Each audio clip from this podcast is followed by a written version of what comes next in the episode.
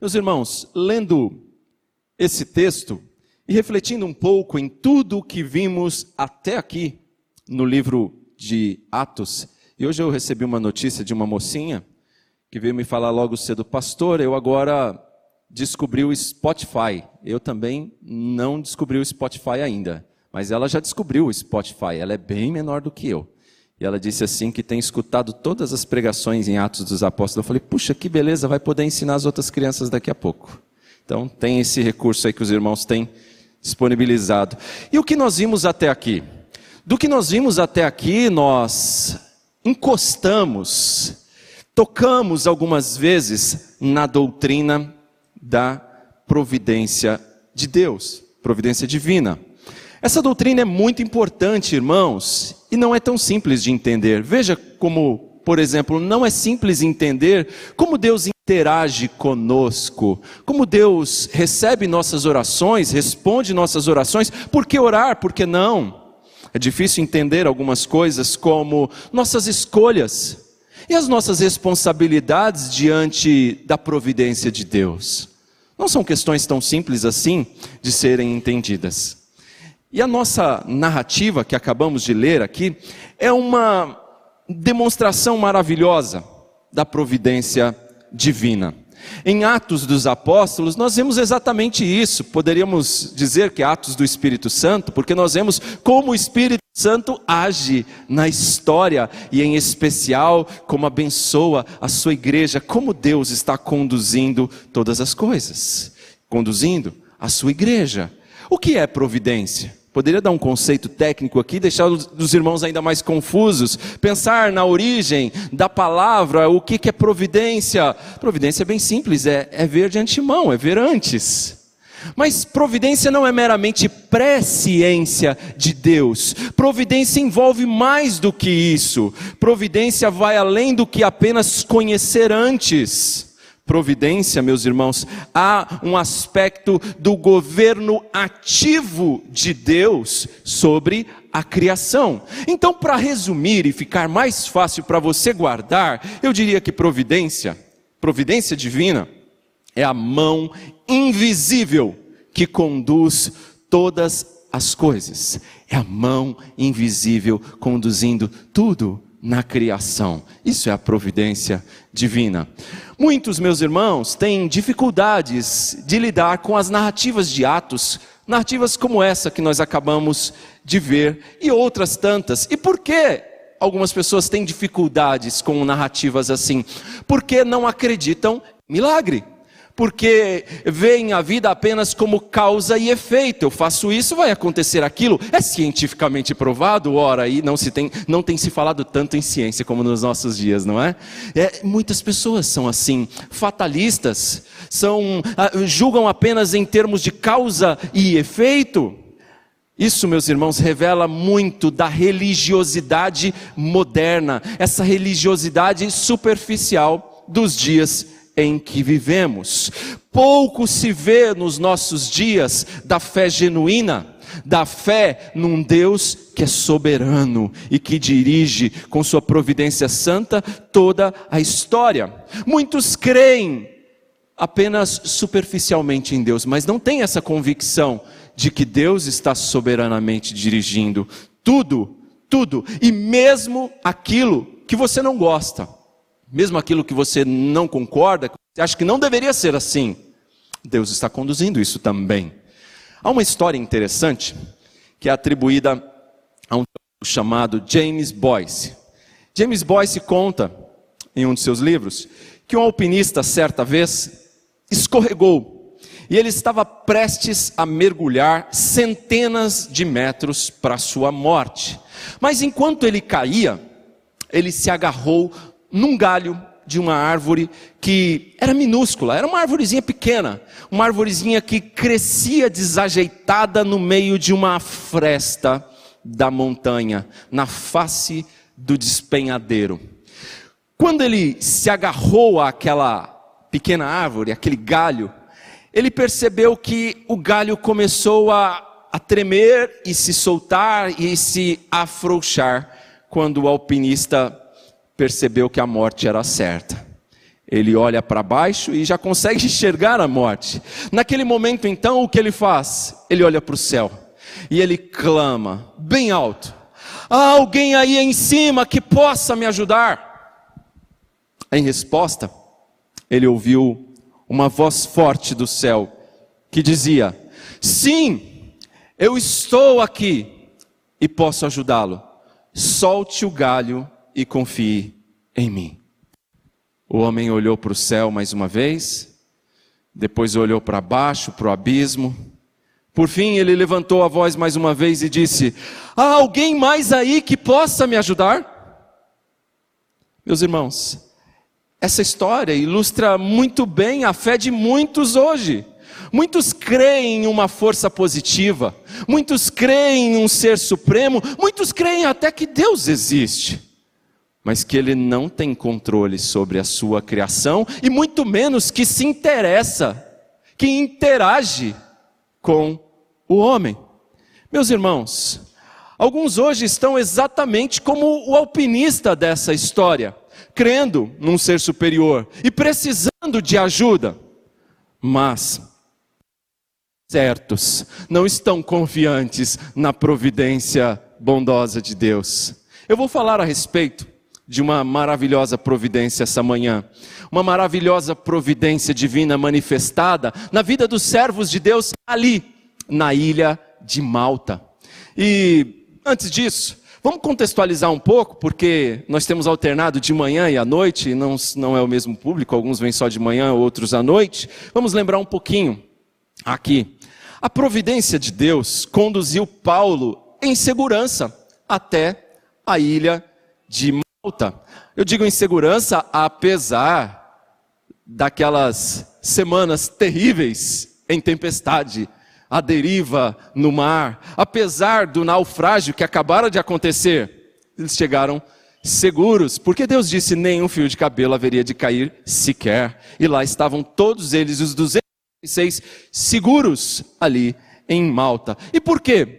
Porque Deus, na sua providência, conduziu assim, e ele havia prometido que Paulo testemunharia em Roma. É verdade, ele não chegou em Roma ainda, mas ele vai chegar. Ele vai chegar. Ele está no meio do caminho ainda. Está em Malta. Deus disse que eles não iriam morrer, só o navio iria se perder e iria encalhar em alguma ilha, e foi exatamente o que aconteceu. Bom, nós sabemos que agora estava Paulo, os demais náufragos ali naquela ilha, sendo recebidos pelos habitantes da ilha. Pois bem, foi aqui que nós deixamos Paulo e aqueles 275 homens no último domingo. Encharcados, com frio, chegando à praia depois do naufrágio. E a partir daqui que a gente segue então com os pontos de hoje. E o primeiro ponto que eu quero abordar com os irmãos nesta manhã é que a maravilhosa providência divina concede refúgio refúgio e bondade. Esses são os dois, esse é o primeiro ponto. Verso 1 e 2, acompanhe aí comigo. Uma vez em terra, descobrimos que a ilha se chamava Malta. Os habitantes da ilha mostraram extraordinária bondade para conosco. Fizeram uma fogueira e, e receberam bem a todos nós, pois estava chovendo e fazia frio. Na sua providência, Deus queria tratar o povo de Malta. E é por isso que o Senhor, na sua providência, levou Paulo, Lucas, Aristarco dentro daquele navio para encalhar ali em Malta, naufragar em Malta. Aqui, meus irmãos, nós temos uma demonstração de que Deus, na sua providência, estava usando os seus servos para alcançar Malta. Mas não só isso, Deus, na sua providência, também iria usar os habitantes, os nativos de Malta, para serem extremamente bondosos com os náufragos. Repare, você nota que o texto fala da bondade deles para com aqueles homens. Deus não queria levar Paulo direto para Roma. Era muito fácil, não é? Poderia ter sido assim. Leva direto a Roma, faz uma viagem tranquila. Mas não, Deus quis ensinar algumas lições para Paulo e algumas lições para aquele povo todo que estava dentro daquele navio. E Deus também queria usá-los em Malta e em outras cidades que eles ainda vão passar, e nós vamos ver isso nos próximos domingos. Meus irmãos, aquela pequena ilha, talvez você esteja se perguntando por que refúgio? Você vai entender. Aquela pequena ilha, a ilha de Malta, uma ilha de, de cerca de 29 quilômetros de extensão por 13 de, de largura, era uma ilha pequena. Aquela ilha havia sido conquistada pelos romanos, porém era uma ilha de origem fenícia. E o seu nome, Malta, é, significava antes, o nome antes não era Malta, era Melita. É o mesmo do café, não é Melissa, não confunda, é Melita. E Melita significava exatamente refúgio, um lugar de refúgio. Repare, a providência divina concede refúgio e bondade. Refúgio era tudo o que aqueles 276 precisavam. Meus irmãos, era muito comum tempos antigos, quando ocorria um, um, naufrágio em alguma ilha desconhecida, o que aqueles que naufragavam esperavam daquela ilha? Eles esperavam serem atacados pelos nativos, eles esperavam a morte ou a escravidão, era comum eles saquearem tudo e submeterem os, os, os aqueles que sobreviveram à escravidão ou matá-los. Era o que se esperava, era o comum. Porém, não é o que acontece aqui. A providência divina que fez com que os nativos de Malta corressem para a praia e socorressem os náufragos com muita bondade. Olha só que interessante. Ah, você pode pensar aqui, esses, esses habitantes, que no nosso caso da NVI está chamando de habitantes, lá na Ara chama de bárbaros. Talvez você está aí com a sua Bíblia na mão, a Ara, e fala bárbaros, mas pastor, eles eram bárbaros? Não.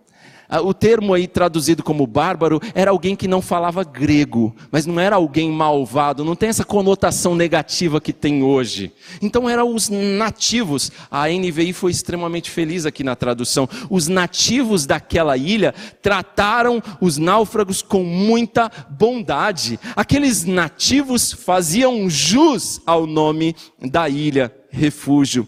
Há quem diga, é verdade, que a bondade dos habitantes, dos malteses ali, a bondade deles se deveu ao fato de que naquele navio haviam muitos soldados romanos e a ilha era dominada quando eles veem ali autoridades romanas, um centurião dentro do navio, eles logo trataram eles com muita bondade. Pode ser. O fato é que Lucas não registra nada disso. O que Lucas registra, e nisso nós devemos nos ater, é que estava chovendo.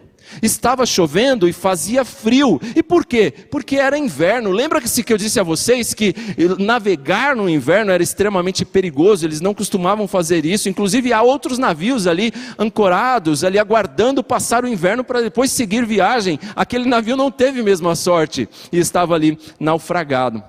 Então, note, meus irmãos, era inverno, fazia muito frio e era uma época do ano que não se costumava navegar e estava chovendo ainda. Ou seja, estavam ali aqueles 276 náufragos encharcados com frio. E, que, e o que fizeram os malteses?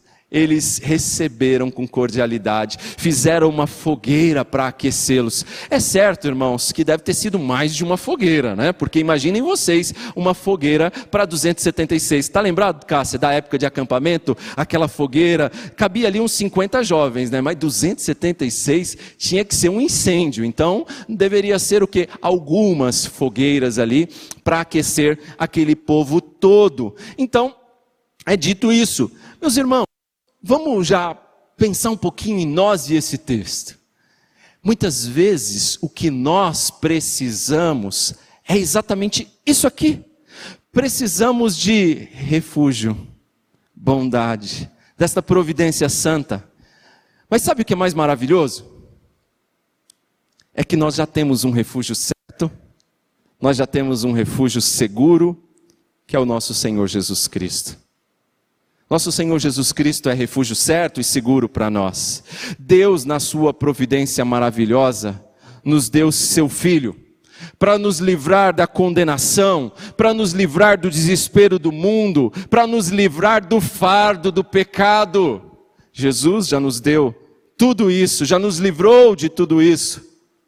Se você que me escuta nessa manhã, seja aqui, seja de sua casa, se você está aflito, como aqueles sobreviventes certamente estavam, se achega mais perto se achega até Jesus hoje pela fé.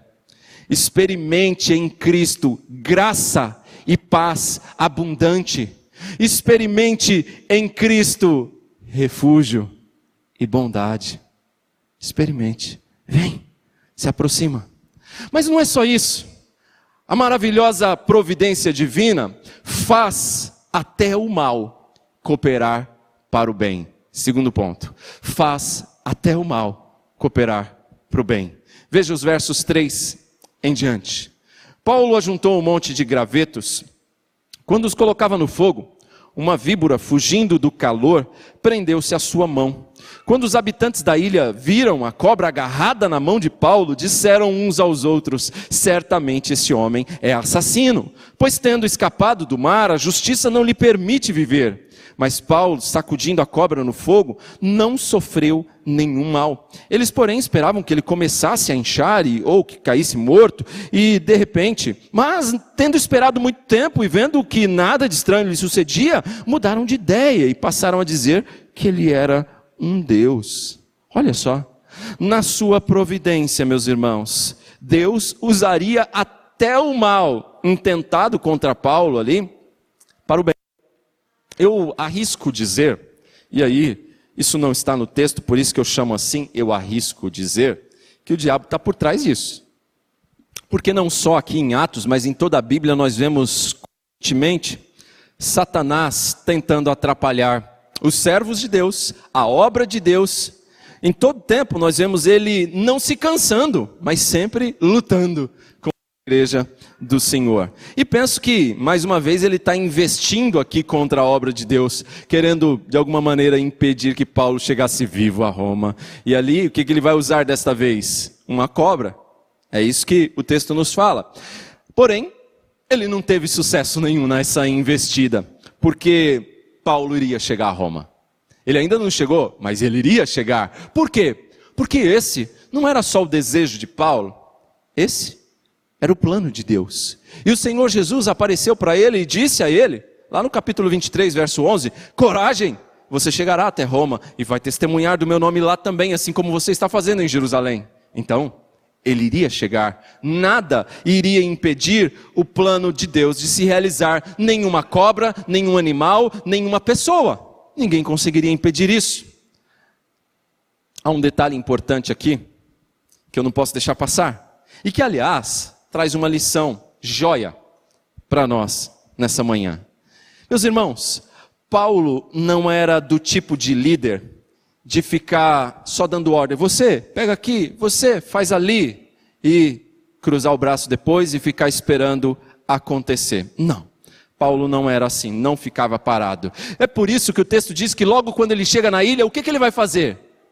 Ele vai ajudar os outros. Ele vai recolher gravetos. Ele vai buscar lenha. Vai pegar pau espalhado por ali nos cantos da ilha. Para quê? Para manter o fogo aceso. Ele vai trabalhar. É isso que ele vai fazer. E que lição preciosa nós temos aqui para a nossa vida. Repare bem, nós precisamos descruzar os braços e trabalhar. E repare, a Bíblia diz que a seara é grande. E o que mais? Poucos são os trabalhadores. Logo, se são poucos os trabalhadores, esses trabalhadores não podem ficar de braço cruzado. Esses trabalhadores não podem ficar parados observando a paisagem. Não fique escolhendo serviço. Se disponha para o trabalho. Não existe essa de trabalho pequeno demais para um servo de Deus. Não tem isso. Nós temos ali o grande apóstolo Paulo, depois de Jesus, é quem mais tem proeminência nas Escrituras, e estava fazendo o quê? pegando graveto para aquecer o fogo quando foi apanhado por essa cobra. Notou? Não tem serviço simples demais, ralé demais para um servo de Deus. Qualquer serviço, irmãos, que está diante de nós é para ser feito. Descruzemos os braços. O verso 3 diz que uma víbora estava encolhida. Era inverno, lembra-se? E se você entende um pouquinho de cobra, mais do que eu, certamente você vai entender, que na época de frio ela se encolhe. E ali estava uma víbora encolhida pelo frio. E o que, ela, o que, que acontece? Quando Paulo apanha aqueles gravetos e lança no fogo, o fogo aqueceu aqueles gravetos, aquela cobra saltou na sua mão, ficando presa, diz o texto. Os habitantes da ilha, que conheciam bem de tudo isso, quando viram aquilo, tiraram logo uma conclusão apressada, parece a gente. Esse homem é um assassino, porque ele escapou do naufrágio, mas a justiça, e reparem na sua Bíblia que justiça está com J maiúsculo, uma referência a Nêmesis, a deusa justiça que eles criam. A deusa justiça não lhe permitirá viver, vai aplicar-lhe o justo castigo. Agora esse homem vai morrer. Os nativos, que porém no começo foram bondosos, eram também idólatras, supersticiosos. Meus irmãos, nós também muitas vezes somos assim. Apressados em sair tirando conclusões maquiavélicas, é, erradas a respeito dos outros. Nós também somos assim, muitas vezes supersticiosos. O Clóvis está assistindo o jogo do Santos e ele fala: toda vez que eu assisto o jogo com a camisa do Brasil, o Santos ganha. Não é verdade, é superstição. Superstição. É. Toda vez que eu vejo o jogo do Parmeira na casa da minha sogra, o Parmeira ganha. Não ganha, não é bem assim. Não é verdade. Eles eram supersticiosos e muitas vezes nós somos assim também. Ó, eu vou para entrevista de emprego com essa gravata meia verde, assim, meia cor de, de, de, sei lá, verde misturado com preto. Quando eu vou para a entrevista com essa gravata, olha, dá certo. Não é verdade, irmãos. Isso é superstição. Isso não é fato. Os habitantes de Malta eram assim. O verso 5 diz que Paulo sacudiu a cobra no fogo e voltou o quê? A se aquecer, como se nada tivesse acontecido. Esse Paulo, meus irmãos, quando eu leio o texto, olha, com perdão da expressão, era um bicho bruto. Era bruto. Leva uma a cobra, a bocanha ali à mão, ele está ali com a cobra, ele só joga no fogo, faz um assado da cobra e volta a se aquecer. Não pede nem ajuda para Lucas, que era médico, ó, Lucas, faz um curativo aí. Não, volta a se aquecer no fogo. E o verso 6 diz que os nativos da ilha, os malteses, ficaram observando atentamente, esperando o quê? Esperando que Paulo começasse a inchar por conta da, da, da, do veneno da cobra, da víbora. Ele começasse a inchar, esperavam o que mais? Que ele caísse repentinamente e logo morresse. Era o natural que eles esperavam. Se eu tivesse lá, eu ia dizer: olha, esperem sentados, porque em pé cansam. E era o que acontecia. Veja que eles esperaram, esperaram e viram que nada acontecia. Pelo contrário, Paulo estava cada vez mais saudável, ali se esquentando no fogo, estava cada vez melhor naquela fogueira. Então, olha o que acontece. Eles, como nós, rapidamente mudaram de ideia. Antes estavam dizendo que Paulo era o que mesmo? Um assassino. E agora o que, que eles dizem? É um Deus. Deve ser um Deus. Meus irmãos, não era a primeira vez que Paulo tinha que se deparar com isso, não é? Na idolatria do povo. Você vai se lembrar que não é a primeira vez que Paulo lida com um povo supersticioso, um povo idólatra, que o identifica com um Deus. Se você voltar algumas páginas lá para Atos dos Apóstolos, eu tenho certeza que você lembra disso. Vocês sabem que eu estou sendo irônico, né? Capítulo 14 de Atos. Depois vocês leem em casa. Paulo lá em Listra com Barnabé. E aí, vocês se lembram que chamavam um de Júpiter, o outro acho que de Mercúrio, coisa assim, e chamam, os, os chamam de deuses. A mesma coisa que está acontecendo aqui. Só que lá eles ainda chegaram a adorar. tentaram adorar a Paulo e a Barnabé. Mas aqui isso não acontece. Se acontecesse, certamente Paulo não iria permitir tal coisa. E é curioso que, é lógico que ele não iria permitir, porque da última vez que isso aconteceu lá em Listra, a história não acabou bem. Paulo foi apedrejado e deixado como morto às portas da cidade. Então ele não ia querer que isso se repetisse. Pois bem, meus irmãos, nada daquilo que estava acontecendo era acaso, mas era providência divina. Para quê? Para mostrar o poder mostrar a autoridade do Deus de Paulo. Deus tinha planos para Paulo. Deus tem planos para mim, Deus tem planos para você. Ninguém vai poder impedir isso. Ninguém vai poder impedir o Senhor de realizar. Agora escute bem, Deus não vai mandar um anjo para dar o recado para você, como fez com Paulo. Deus não vai agir extraordinariamente assim, gritando do alto, como fez com o alpinista na história lá no começo, que a gente narrou do Boyce. Não. Deus já prometeu. Deus já falou com você. Ele faz isso pela palavra dele. Assim Deus se revelou a nós. Deus já falou conosco através de Jesus, através das Escrituras. Mesmo quando os acontecimentos não estão encaixando do jeito que você quer, mesmo quando estão intentando mal contra você, Deus está cumprindo seus planos e Ele vai fazer convergir para o bem. Creia e solta o galho. Pensa nisso. Mas não é só isso, para terminar. A providência divina, que é maravilhosa, muitas vezes usa e honra servos dedicados. Vamos lá do verso 7, onde paramos, até o final.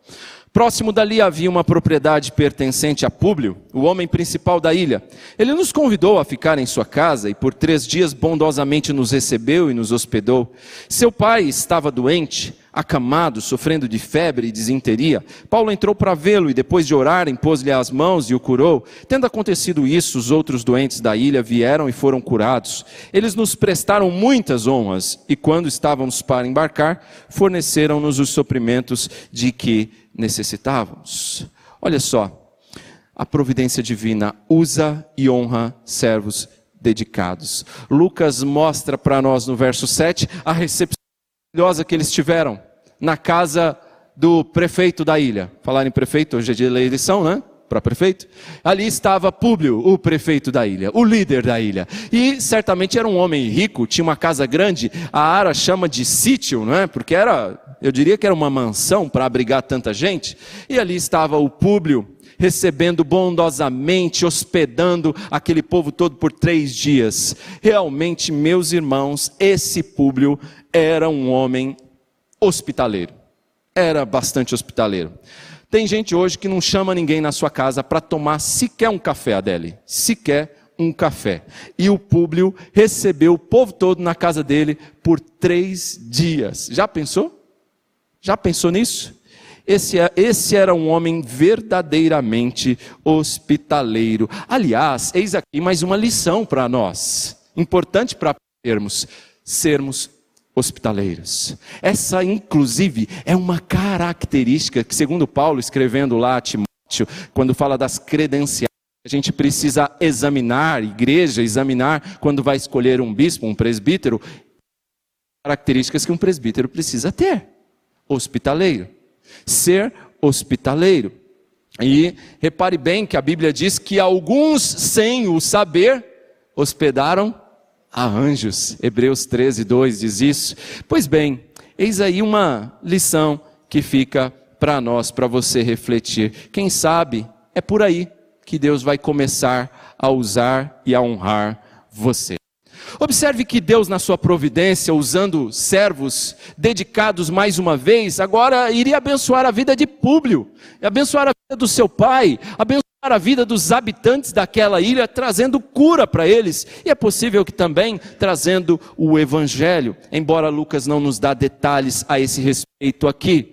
Porém, veja que Lucas era médico e não demorou para diagnosticar o que estava acontecendo com o pai do prefeito, com o pai do Públio. E ele logo identificou, falou: ah, Isso aqui é, é conhecida já na medicina, é a febre de, de, de Malta. A febre maltesa era causada pelo leite da cabra que havia em Malta. Então ele logo identificou, e era uma febre recorrente, a pessoa não tinha febre um dia, era direto.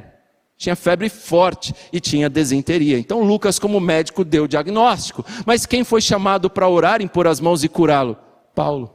E Paulo faz isso, abençoando assim aquele homem. E nós sabemos, irmãos, como é que Paulo fazia essas coisas? Ele orava ao Senhor, ele pedia pelo poder de Cristo Jesus, e então um maravilhoso testemunho estava diante dos olhos dele. Pelo Deus de Paulo, por meio do Senhor Jesus Cristo, ele estava fazendo aquelas coisas, dando testemunho de Jesus, do seu evangelho. E não demorou para que os habitantes da ilha ficassem sabendo, era uma ilha pequena. E quem já conhece aqui cidade pequena sabe disso. Aconteceu hoje pela manhã, no fim da tarde, toda a cidade já está sabendo. E ali, daqui a pouco, todo mundo já estava sabendo do que aconteceu, do que aqueles náufragos fizeram com, especialmente ali Paulo, com o pai de Públio. E eles começaram a trazer outros doentes para que fossem curados, e diz o texto, assim como acontecia com Jesus muitas vezes. Quando um era curado, daqui a pouco começava a chegar um monte de pessoas, e Jesus as curava, tratava com bondade e ensinava-lhes o Evangelho. Certamente Paulo fez a mesma coisa. Ele aprendeu do Senhor Jesus aqui. A notícia se espalhou logo e outras pessoas ali estavam sendo também tratadas por Lucas, o médico, e por Paulo, servo do Senhor, operando ali milagres. Lembram que esses sinais que a gente está vendo aqui, cobra, veneno, oração, milagre, estão registrados lá onde? Que nós lemos? Marcos 15, versos 15 em diante até o final. Foi o texto, Marcos 16, versos 15 em diante. Nós lemos, não é? Estava se cumprindo. Exatamente aquilo que Jesus disse que aconteceria com seus servos, estava acontecendo, estava se cumprindo aqui e ele estava experimentando isso na sua vida. Agora, repare o verso 10, irmãos. Ele encerra dizendo que os servos de Deus foram honrados pelos habitantes daquela ilha. E não só isso, quando eles estavam prestes a embarcar para Roma, em destino, né? não chegariam imediatamente em Roma, mas quando estavam prestes a embarcar, o que os malteses fizeram? Deram-lhe muitos suprimentos para a viagem. Honraram aqueles homens fisicamente, aqueles homens que trouxeram bênçãos espirituais e por que não dizer também físicas, né, com cura aos habitantes de Malta, agora estavam saindo supridos, carregados para toda aquela viagem com mantimentos, com o que eles precisavam para a viagem, talvez roupas também, estavam supridos, diz o texto. Que bênção, não é? Pela providência, meus irmãos, de Deus, Paulo não só não morreu, como foi usado para salvar a muitos da morte, para abençoar a tantos outros. Talvez você não vai ser usado por Deus para curar ninguém fisicamente, mas você pode muito bem ser usado por Deus hoje para curar pessoas que estão enfermas na alma, abatidas, deprimidas, nesses dias de pandemia. Talvez você seja usado por Deus para tratar com pessoas assim. Talvez você vai ser usado por Deus para livrar pessoas da morte eterna. Talvez você vai ser um instrumento de Deus para levar a palavra que traz salvação e transformação de vida ao perdido, aquele que está moribundo, rumo à condenação eterna.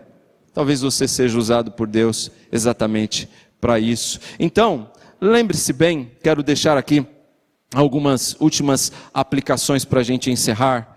Em momentos de inverno, Deus, na sua providência, usa pessoas inesperadas para nos acolher e para nos abençoar. Deus usou aqui o centurião Júlio. Deus usou aqui os habitantes, os moradores de Malta. Deus usou o Públio. Pare, Quantos inesperados Deus usou, porque Ele não desampara, Ele cuida, Ele supre os seus. Você pode ficar seguro disso. Outra lição: Deus abre portas para o Evangelho de formas inesperadas e cabe a nós aproveitá-las. Talvez aquele aniversário que você é chamado para orar, talvez aquele sepultamento e você vai trazer uma palavra de conforto de segurança, de fé, esperança, talvez aquela visita no hospital, e visita em hospital é coisa jóia, porque você ora por um aqui, daqui a pouco do lado chama você também, para orar lá também. Não é assim, Samir? Pois é. Quem aqui tem essa experiência sabe. Talvez Deus vai te usar ali para trazer a palavra para alguém que está terminal num leito de hospital. Não desperdice. Deus apresenta diante de nós estas portas inesperadas. Outra lição: em dias difíceis, Deus levantará irmãos para nos encorajar. Isso acontece. Tenha coragem, tenha bom ânimo. O inverno, tempo difícil, vai passar e logo a promessa vai cumprir-se. Nós vamos chegar até Roma, vamos chegar lá no lugar prometido. Aquilo que Deus prometeu vai acontecer, aquilo que Deus planejou não tem como dar errado. A Bíblia diz que a nossa leve e momentânea tribulação irá produzir um peso de glória eterna. Por fim, meus irmãos, queremos que Deus olhe para nós hoje. Talvez como aquele alpinista nós estejamos, tem alguém aí clamando, querendo que Deus nos veja, mas é contraditório porque muitas vezes a gente não quer, a gente se incomoda com Deus nos vendo, nós queremos privacidade, incomoda o fato de que Deus está vendo o que você pensa, Deus está vendo o que você faz. E talvez isso te incomode, mas ao mesmo tempo a gente quer que Ele se importe, e deveria ser reconfortante para nós saber que Ele vê, que Ele tem onisciência, e que Ele interage, que Ele se importa conosco, porque Ele é um Deus bondoso, Ele é refúgio. Meus irmãos, Deus sabe o que precisamos, antes mesmo de lhe pedirmos, Deus sabe. E não há para mim nada mais reconfortante do que saber que há um Deus de providência que é um Deus que está ciente não apenas das minhas transgressões, que vê não apenas os meus erros, mas que conhece as minhas forças, conhece as minhas limitações, um Deus que conhece as minhas dores, que conhece os meus temores. Isso tudo é reconfortante. Saber que nos momentos terríveis que você haverá de passar, e não é praga, não, é realidade, a vida é assim, tem tempestade, eu já disse. Nesses momentos, lembre-se que do jeito que Paulo conduziu, que Deus conduziu Paulo, você, com fé, clame ao Senhor, peça ajuda do Senhor, e quando Ele disser, sim, eu estou aqui, posso ajudá-lo, solte o galho e confie em mim. O que você tem que fazer? Solta o galho e confia. Amém?